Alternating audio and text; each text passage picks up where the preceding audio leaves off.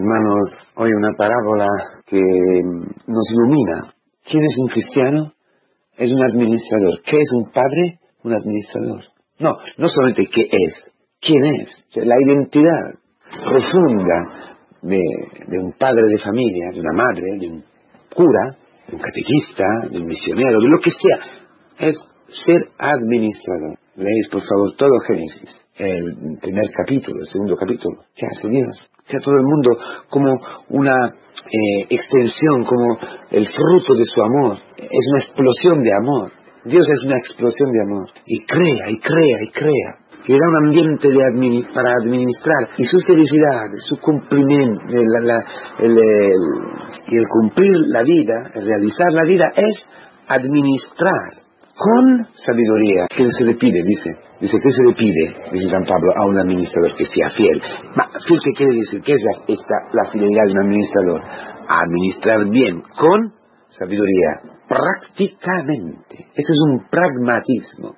La sabiduría es saber qué hacer, decía Aristóteles. Pero esto es lo mismo que está en el Evangelio. Nosotros occidentales, eh, nos perdimos en muchos pensamientos. Estamos ahí pensando, pensando, reflejando, reflexionando, ¿qué haremos?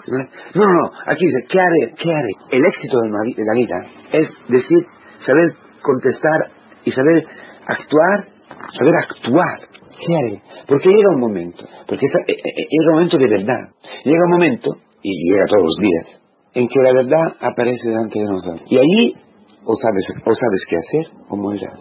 Hay que tener en cuenta una cosa, ¿eh? que este administrador tiene fe. Sí, este hombre está en un camino de fe. Este hombre es administrador de los bienes de Dios.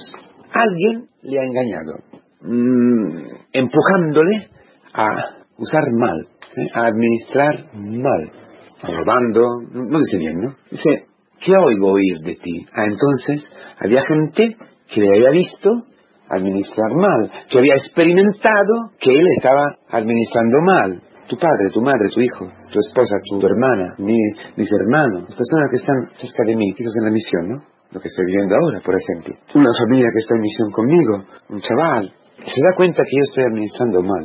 Pero yo tengo fe. ¿Por qué? Porque este hombre está pensando en un después, se está preocupando por su salvación, que hay un futuro, que no se termina todo. Ese es el punto y que vendidas sea, son los vendidos son los fracasos, vendidos son los hermanos, son las personas que dicen al Señor, que cuentan al Señor lo que nosotros estamos haciendo. O la verdad, vendidos son los hechos, vendidos son los momentos, vendidos son las situaciones en que nosotros estamos denunciados, que nos denuncian por lo que de verdad somos. Vendidos. Un fracaso, una humillación, la imposibilidad de amar al otro la imposibilidad de perdonar a tu hijo, de perdonar a tu mujer. Vendidos son estos momentos. Vendidos. ¿Por qué? Porque nos obligan a abrir los ojos. Nos paran, nos paran. Dice, mira, mira, mira, mira. Mira, estás al límite ya, ¿eh? Sigue así, morirás. Morirás. Hay un destino, hermano.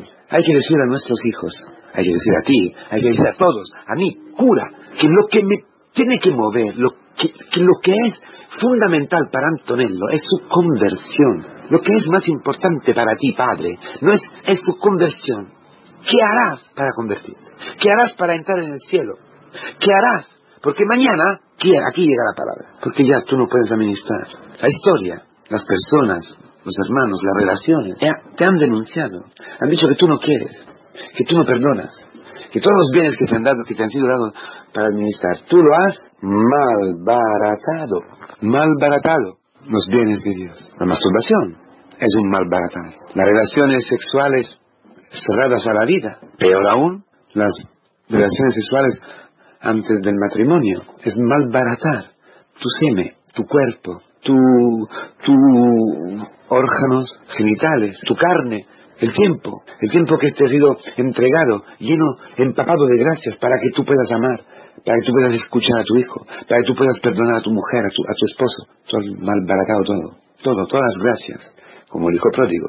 Esto es administrar mal, sin sabiduría. Mal, baratar, malbaratar, malbaratar. Esta es la fuente de todas nuestras, de todo nuestro sufrimiento porque estamos malbaratando, estamos viviendo eh, en contra de nuestra naturaleza, nuestra naturaleza, nuestra vida. Tú eres, yo, soy un administrador. Y solamente hay una forma para administrar. ¿Sabes cuál? La que el hombre esté, la que este administrador, después de haber descubierto que no puede administrar, allí empieza a administrar bien. Allí se abren los, ojos. ¿Por qué? Porque hay dentro de él, porque hay dentro de él la preocupación para su salvación. El demonio no lo había, no lo había matado totalmente. Que nos, nunca se apague en nosotros la preocupación para nuestra salvación. Que la palabra llegue siempre.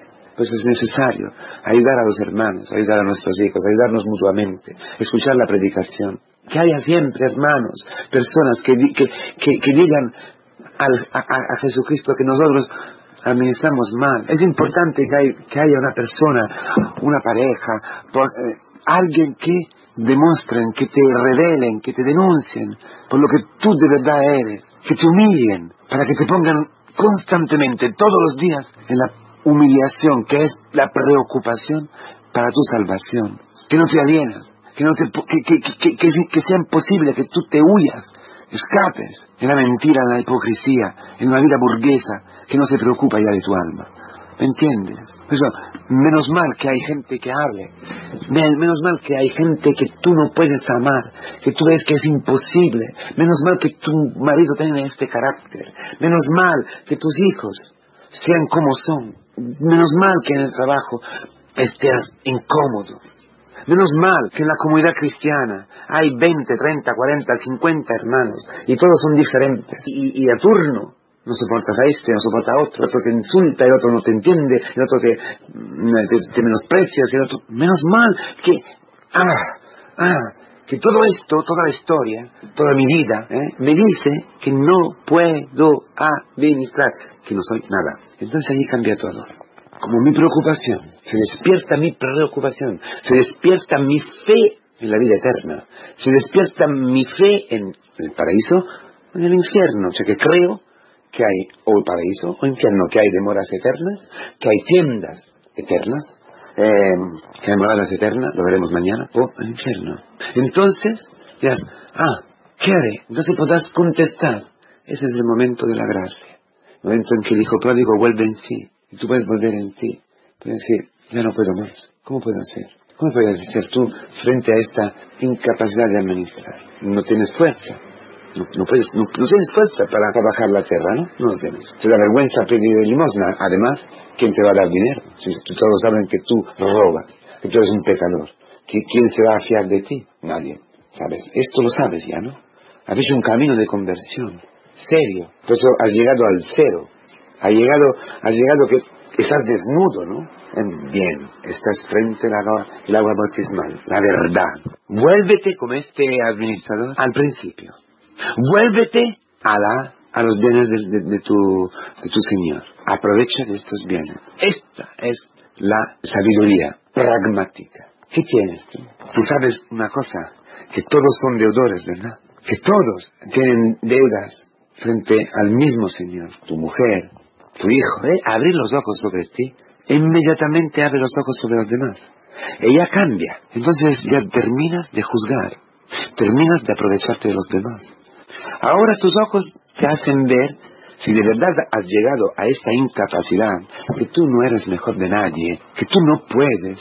Tú has juzgado, ¿no? Y te has aprovechado de tu mujer, porque tú has pensado que era deudora a ti, hacia ti, que te, que te, debía dinero, que te debía afecto, que te debía su carne, que te debía su tiempo. ¿Por qué? Porque tú eres Dios, porque tú eres el Señor. ¿Cuándo has visto que no eres el Señor? ¿Por qué no puedes administrar? Tú no eres, es porque la historia, los hechos, tu familia misma, tu mujer misma, te ha dicho muy claro que tú no eres el Señor, porque no amas como Él, porque, no, porque has perdido todos sus bienes, tú no eres nada, entonces ya tú eres la verdad, la verdad sobre ti ilumina la verdad sobre los demás. El otro como tú, no, no es deudor hacia ti, no te debe nada, debe a Dios, debe a Cristo. Entonces, ¿qué puedes hacer?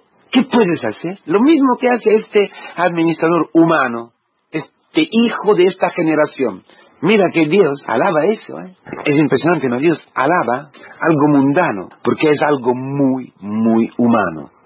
Porque la fe se encarna en la humanidad. La fe ilumina la razón, no la destruye. No somos angelistas, no somos pragmáticos. ¿Y qué hacen estos? Se hacen lobby los lobbies, hacen favores, se, crean una red de, gente que lo proteja, de gente que lo acoja, es lo que hacen. Los políticos, los administradores, hacen así, ¿no? Reparten. Tú puedes hacer lo mismo. No sea más tonto que los hombres del mundo, que ya son tontos. No. ¿Has visto quién eres tú? ¿Has visto quién es el otro? Entonces, uno plus uno, dos. ¿Qué hace? Le condona la deuda. Lo perdona. Porque los dos sois deudores del mismo Dios. Y como Dios, como Dios, como tú, pues ya has aprovechado hasta ahora de sus bienes, deja que el otro se aproveche de sus bienes. Todavía te queda, te queda un día, una hora. Todavía estás ahí como ese administrador, todavía no se ha echado, no puede más, no puede, no, puede, ya no, ya no puede administrar, pero todavía está allí. Bueno, utiliza este momento. Pues es un caos, es un eh, por eso nosotros vivimos, esto es por, para tus hijos, para ti, en tu matrimonio, para mí como cura, con los hermanos, para tus hijos. Todos los momentos son importantísimos. No se, no, se puede decir mañana, ahora, ya, ahora, ahora, todavía tienes, todavía... Bueno, aprovecha del amor de Dios. Dios te quiere, Dios te quiere inmensamente. Te estoy diciendo que no puedes administrar aquella forma. Esto me estoy diciendo. Ya tú no puedes administrar en aquella forma, pero en otra forma sí que puedes administrar. Aprovechate. Aprovechate de los bienes de Dios. Aprovechate de su gracia. Acude a su misericordia. Acude a su perdón. Sácalo. Y ama. Ama. Perdona. Perdona. Perdona. Perdona. Perdona. Ves que es una progresión, dice 50, luego 80, para llegar al 100, que es el cielo, que es el amor total. Es la vida en la comunidad, la vida en tu familia. De eso está hablando. Y, Dios alaba eso. Por eso toda nuestra vida es para ser alabados de Él. Pero alabados en qué? En nuestro pragmatismo, en nuestra sabiduría. ¿Por qué? Porque ya nuestra sabiduría sabe discernir qué hacer concretamente baja, ponte de rodillas delante de tu mujer, ponte de rodillas delante de tu padre, los juzgado, y juntos devuélvele, quítale lo que él tenga hacia ti, quítale la deuda, deje que le llegue a ella la misericordia de Dios, pone en círculo, administra el amor de Dios, deja que sea él a amar a través de ti, e, ese es el punto. Deja que Él ame a través de ti, porque ¿qué hace este administrador? Utiliza los bienes. Parece, a los ojos moralista, a los ojos tuyo y mío, parece que este es un tío terrible y no se entiende por qué Dios, el Padre alabe esto. No, no, lo alaba porque por fin ha entendido qué quiere decir administrar los bienes de este Señor que es Jesucristo. Es amar perdonar, entregarse, no vivir para sí mismo, sino para los demás. La locura del amor de Dios que quita la deuda y llegue a los hermanos.